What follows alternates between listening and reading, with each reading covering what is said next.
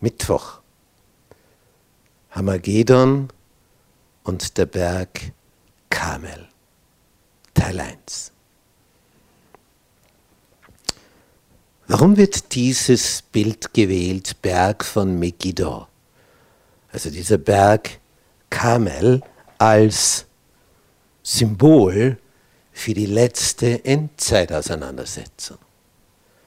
Was hat denn hier auf diesem Berg, diesem Gebirgsrücken Kamel stattgefunden?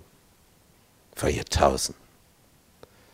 Zur, zur Zeit des Propheten Elia. 2800 Jahre her.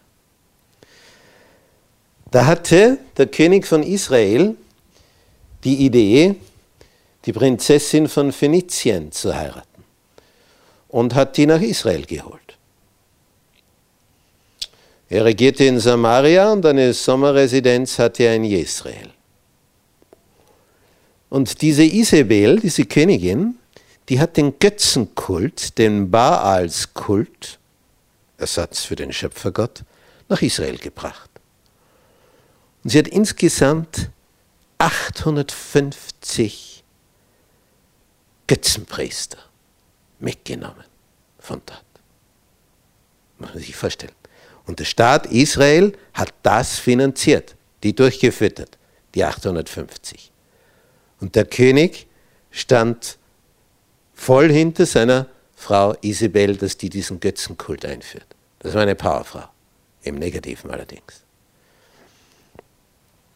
Und der Prophet Elia wird beauftragt, dem König zu sagen, da ja angeblich der Götze Baal den Regen bringt, kommt der Auftrag, geh zum König Elia und sag ihm, jetzt regnet so lange nicht, bis Gott sagt, dass es wieder regnet. Nämlich durch den Propheten Elia. Dann ist er weg, der Elia, nachdem er das ausgerichtet hat.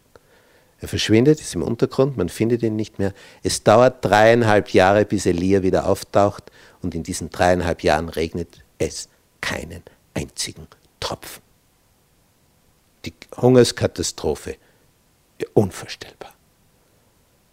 Also noch nie hat man in Israel so viele trockene Flussläufe gesehen. Das ist für uns in den Alpen sowieso nicht vorstellbar. Nicht ein Flussbett das ausgetrocknet ist. Wann, wann siehst du sowas? Aber dort sah man nur mehr so etwas. Und dann taucht Elia auf und befiehlt dem König, wir versammeln uns auf dem Berg Kamel. Und siehe da, da kommt es jetzt zur großen Auseinandersetzung. Wer ist der richtige Gott? der Gott, der Himmel und Erde geschaffen hat, oder Baal.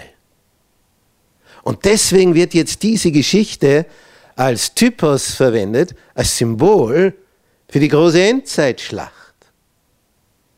In religiöser Hinsicht. Das findet im Kopf statt. Nicht irgendwo eine Militärschlacht mit Panzern und Raketen und so weiter. diese geistige Schlacht, die dort ausgetragen wurde, wurde so eingeleitet.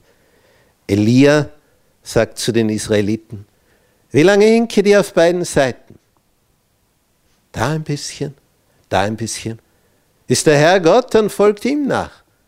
Und wenn es Baal ist, dann folgt ihm nach. Aber nicht so ein Zickzackkurs.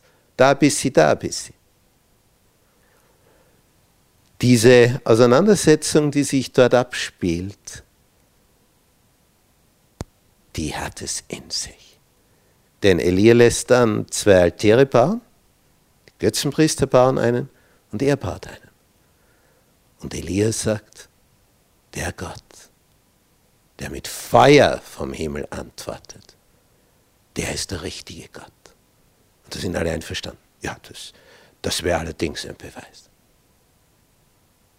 Und wie wird diese ganze Geschichte ausgehen? Das erfahren wir morgen im zweiten Teil.